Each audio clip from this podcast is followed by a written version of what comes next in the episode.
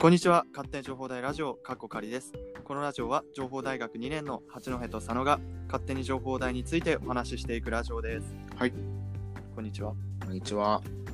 いや、えーうん。たった今ですね。これは言っちゃっていいのか？いいいですよね。別に。まあ、ぶだけど、まあ、実際放送されるとかではないのでね、まだ。ね。ではないからね。いいよね、はい。NHK のねえっと沼にはまって聞いてみたといううん番組ご存知でしょうか？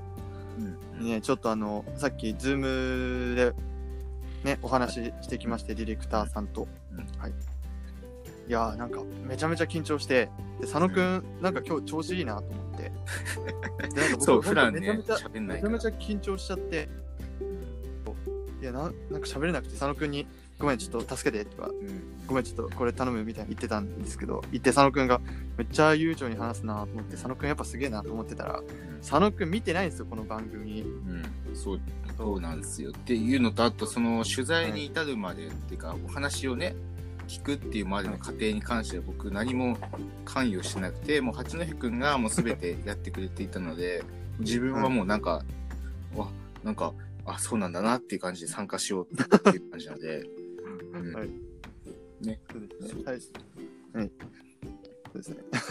ちょっとマジで緊張しましたね。いや、あの番組、いや、僕、あんまり詳しくはないんですけど、うんなんか何何回か見てて、はいはいまあ、その初音ミクの時もそうなんですけど、まあ、このラジオ内でもちょっと話しミクの時もすごい面白いなと思ったし、あと最近すごい若者のことすっごい分かってるなと思ったのが、はい自撮りのうんメンズメイクのうんなんか放送があって、うん。これすっごい面白くてそのなんか今の学生今の、まあ、東京の学生でね。北海道の人は別にそんなしてないから、あのーメンメンズの人もあのマットって知ってる？まあわかりますわかります。なんかああそああいうのではないけどメンズの人も、まあ、メンズの人っていうのも男の人もなんていうかあんな風に、うん。まあ、アイライナー引いたりだとか、うんえっと小顔になるなんかパウダーだとか美肌のねそういうのやったりとかあとはそういうのから始まって、まあ、最終的になんていうの写真の撮り方だったりとか。うーんうんそう。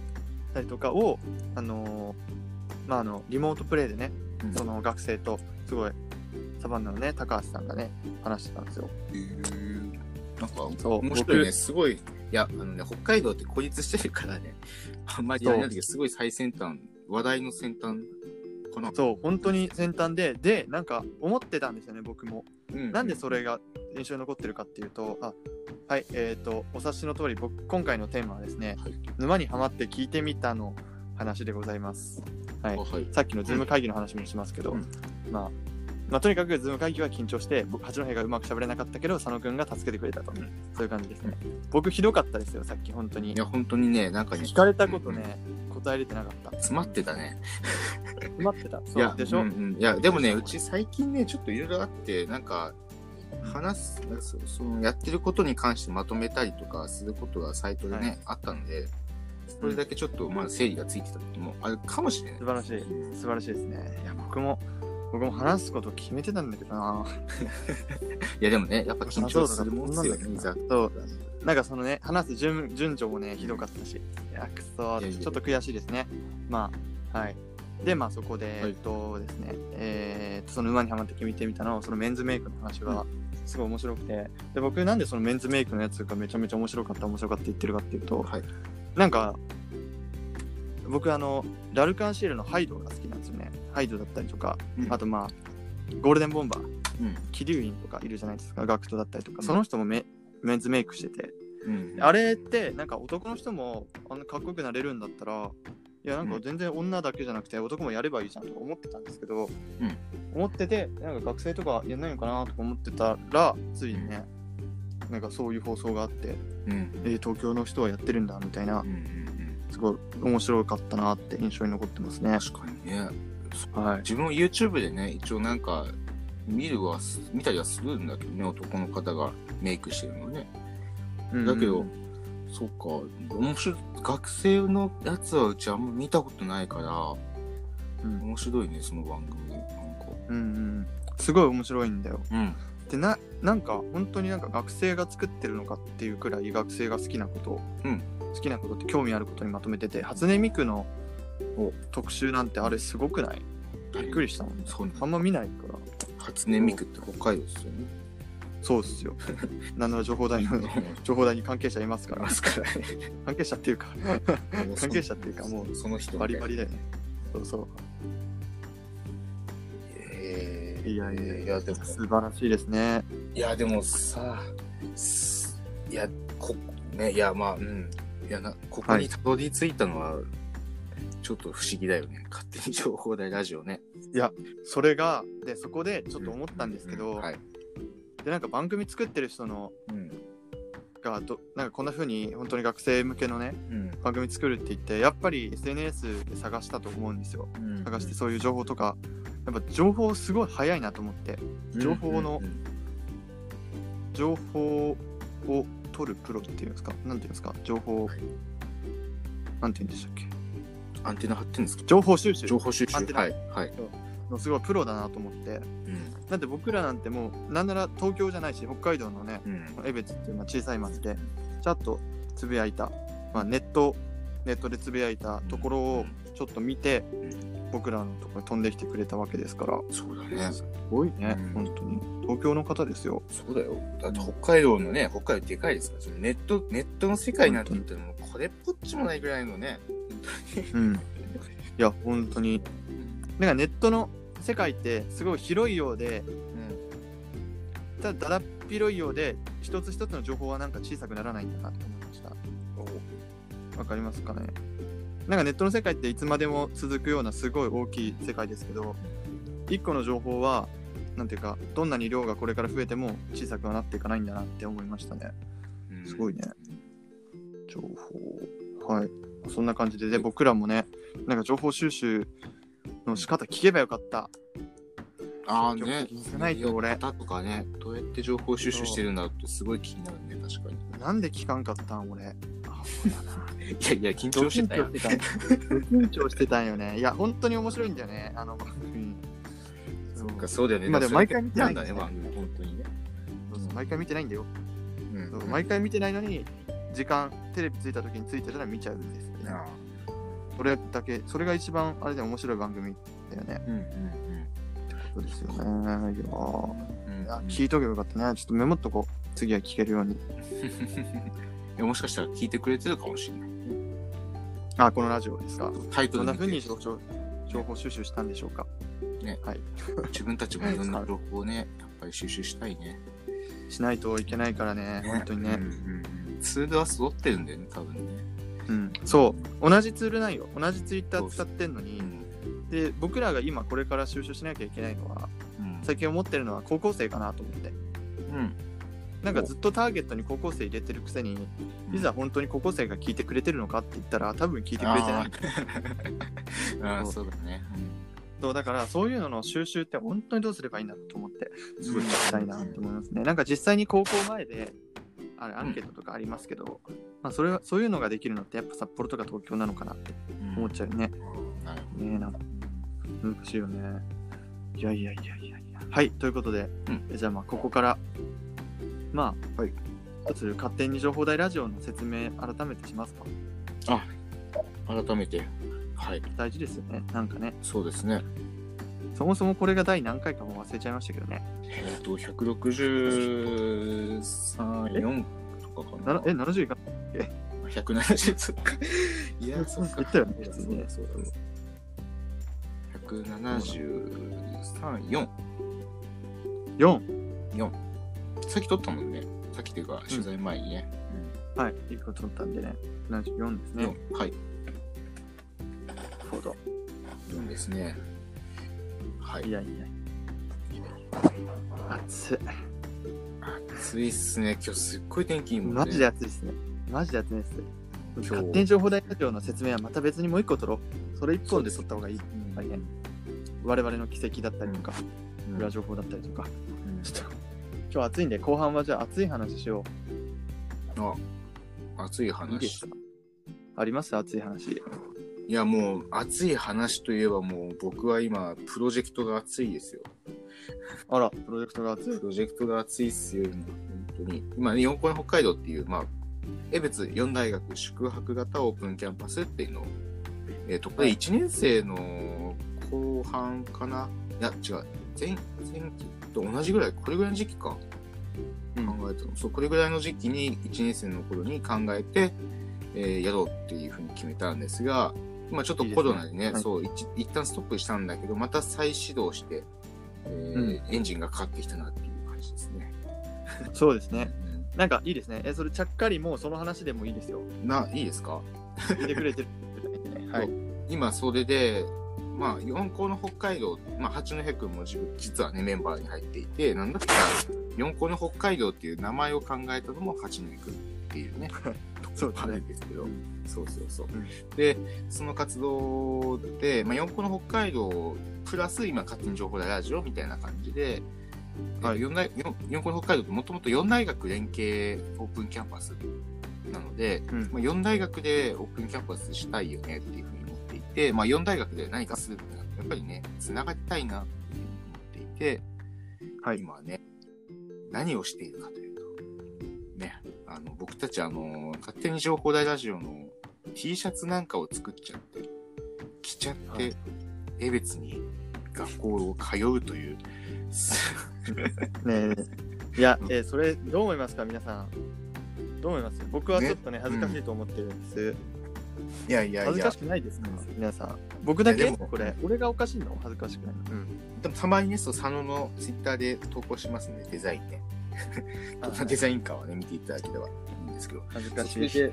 そうそうそう。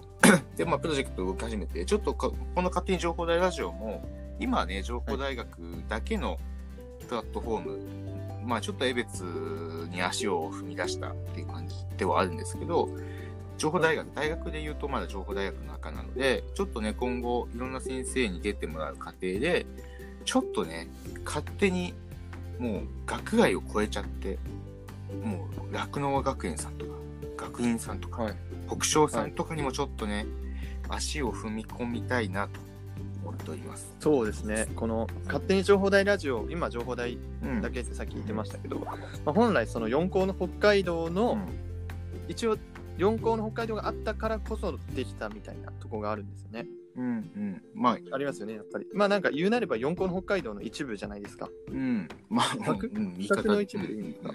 はい。まあ4校の北海道メンバー2人でやってるぐらいですから、うん、そう言ってもいいぐらいな。うん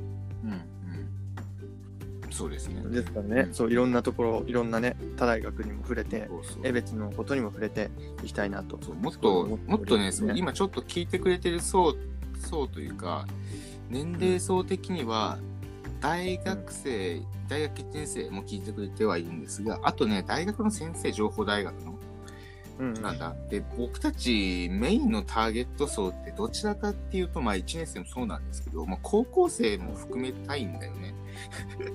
なので、ちょっと高校生にも届けたいなっていう思いがあるので、あの大学ってこんな場所だよっていうのを、まあ、情報大学限らず、あの、他の4つの大学ね、あ3つか、えー、大学ね、うん、あの、発信していきたいなと考えてて、今、本当に絶賛、毎週会議開いて、そう、ああだこうだ言いながらやってるところでして、そう、それが今、本当に真っ最中というところで熱いという話でございますね。